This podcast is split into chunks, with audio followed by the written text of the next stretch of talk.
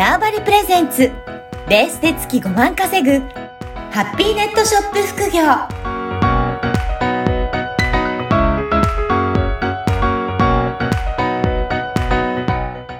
こんにちは、小ラボの岡田です。こんにちは。可能性を広げるネットショップアドバイザーのジロです。おじろさん、今回もよろしくお願いします。よろしくお願いします。あの、前回は本当に原点に立ち戻って、それでどういったところから始めればいいかっていうことで、メルカリやヤフオク、そういったお話をいただきましたが、今回はどういったお話をしていただけるでしょうか、そうですね。えっ、と、まあ、前回のあの話の続きのような形にはなりますけれども、あの、私自身一回ネット販売をしばらくやってたのをやめちゃって、うん。もう一度、あの、再開したんですね。あ、そうなんですね。はい。うんで、その際に一番最初にやっぱりやり出したのがうん、あの、メルカリからやり出したんですよ。再開した時に。えー、これははい何か理由があるんですか、あ、えっ、と、やめた理理由です。えっ、と、メルカリからなんか、あの、復活、あの、またし始めた理由とかっていうのは？そうですね。あの、ネットショップをもう一度、まあ、作りな直すというか、でもよかったんですけれども、やっぱりネットショップ、ベースとかのネットショップをいきなり作り始めるうん。っていうのは、あの、まあ、集客の問題もありますし、ハードルが高いなるほど。感じなのとうん、あと、やっぱ、1年ぐらいネットショップって、まあネットでの物販やめちゃってたので、1年、ネットの世界ってすごく早いので、1年経つと、この今のやり方と主流が果たして1年前にのなんかやってたことと合うのかどうかっていうのがちょっと自信がなくってですね。で、一旦自分の感覚取り戻すために、うんもう一回メルカリから再スタートをしてみようっていうことでやったんですけど、その時のちょっとお話をあのしたいと思います。はい、ぜひお願い。ははいい。。はい。ですね。まあ、あのーまあ、一年ぐらい、こう、ネットから離れちゃったっていうのは、まあ、リアルに売るっていうことをちょっと経験したくって、うん。全国に、まあ、全国といってもそんなに、あの、私はか行動範囲が狭いので、あの、全然大した距離じゃないんですけど、まあ、あの、いろんなところにイベントで出店したっていうことがありました。で、まあ、その時にすごく、あの、感じたのが、やっぱりお天気に左右されて収入が不安定になるとか、そうか、リアルだとそういったことが影響するんですね。そうなんですよ。で、まあ思ったイベントと違うとか、まあいろいろあって、まあそれでやっぱりネットっていう手段持ってないとなって思って再開したんですよ。リアルで、の方が結構変動があるっていうことなんですね。変動はありましたね。なんか台風がずっと来続けるともう収入なくなってくしはい。とか、まあ、あの、まあ、屋外のイベントが続けば、うんあの、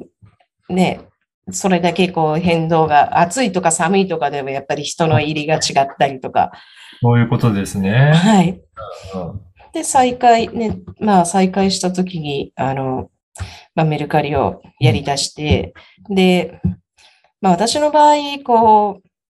まあ本当に、あの、なんかだ、誰かに何かを言われないと、なんか全然やる、やれ、やる気がしないみたいなところがあって、いや、もう一回ネットの物販してなんかやんなきゃいけないけど、などうしようかなって思ってた時に、たまたま。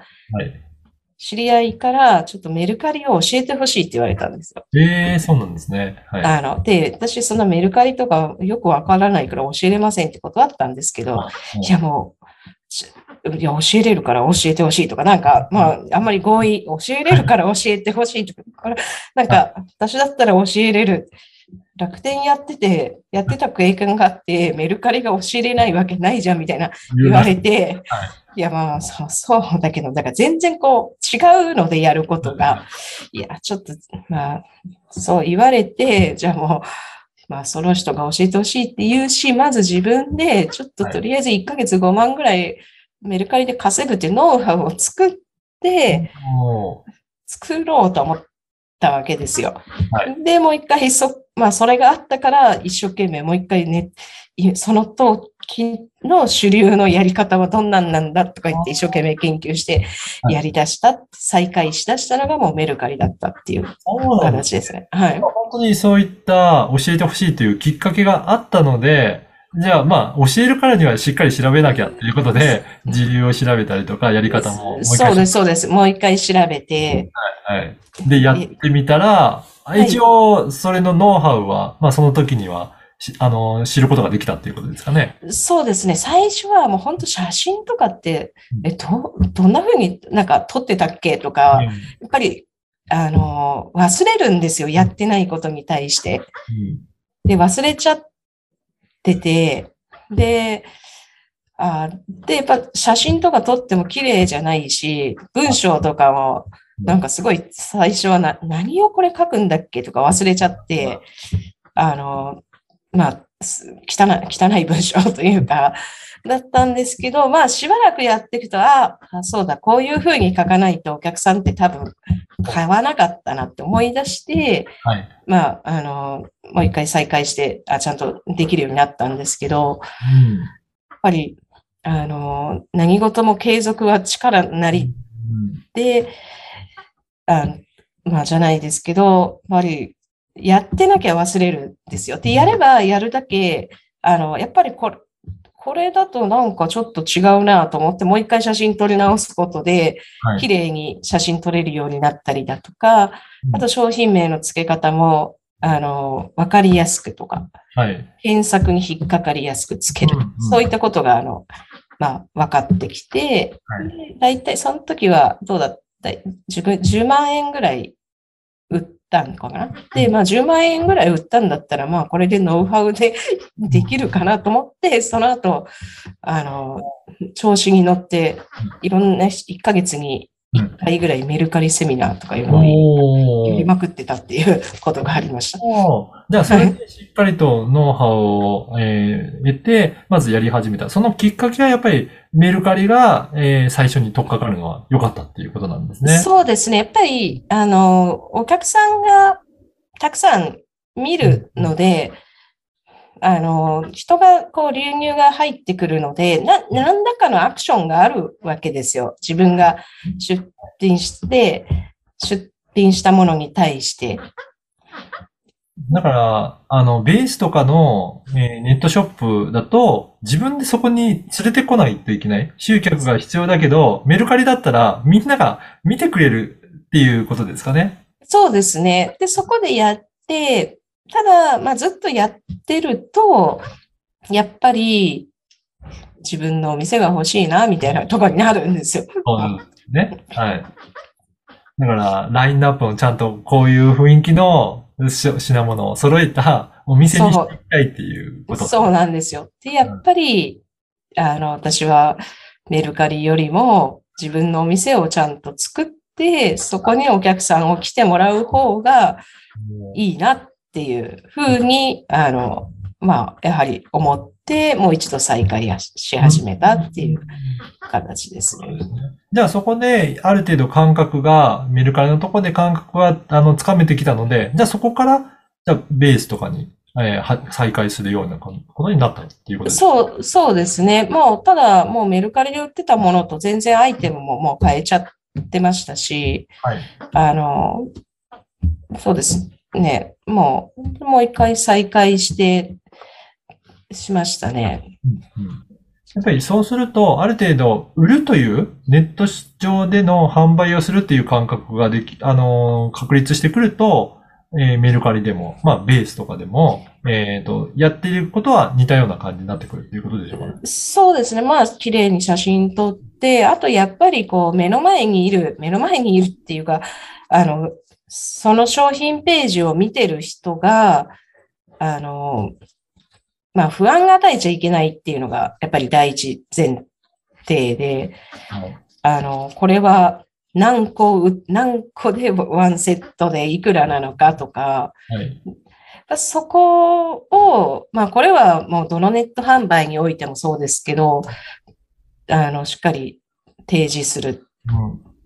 ていうこと。で、あと商品名も、まあ、よくわかんないポエムみたいなものを書くんじゃなくて、きちっとその商品、商品に対しての商品名を書くっていうこ、まあ、ことで、例えば商品が、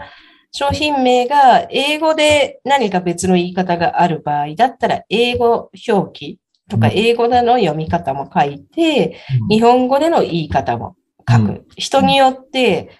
同じものでも、英語のまあ、読み方っていうか、カタカナえ、まあ、で、あの、読む人もいれば、日本語でこう読み、まあ、言葉言う人もいるのでっていうところですね。そこら辺はもう全部共通だと思います。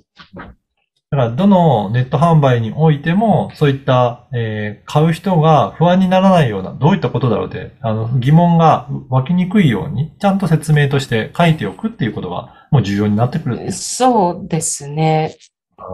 あの、目の前に例えばお客さんがいれいれば、あの、不安だったらすいません、これってどういうことですかって聞いてくれるんですけど、ネットのお客さんって、あの、スルーして、もうなんかよくわかんないから他に行こうっていう選択肢がいくらでもできるので。だからどちらかというと質問してくれる人は本当に稀な感じで、通の人は見て分かんなかったら次って言ってそうです、そうです。もう私なんか多分質問せずにもういいやって次に行っちゃう感じですね。不安だったら。うんうんだからそこを不安を感じさせないように、えー、表現するっていうのはもうメリカリであっても、ビースのようなネットショップであっても、もう基本は一緒っていう。基本は、はい、同じですね。はい、ありがとうございます。ぜひ、あの、リスナーの皆さんも、そういったまずは基本のところから、えー、やっていくと、えー、抑えていくといいのかなというふうに思います。はい。おじろさん、今回もありがとうございました。はい、ありがとうございました。この番組は、バーチャルオフィス、縄張りの提供でお送りいたしました。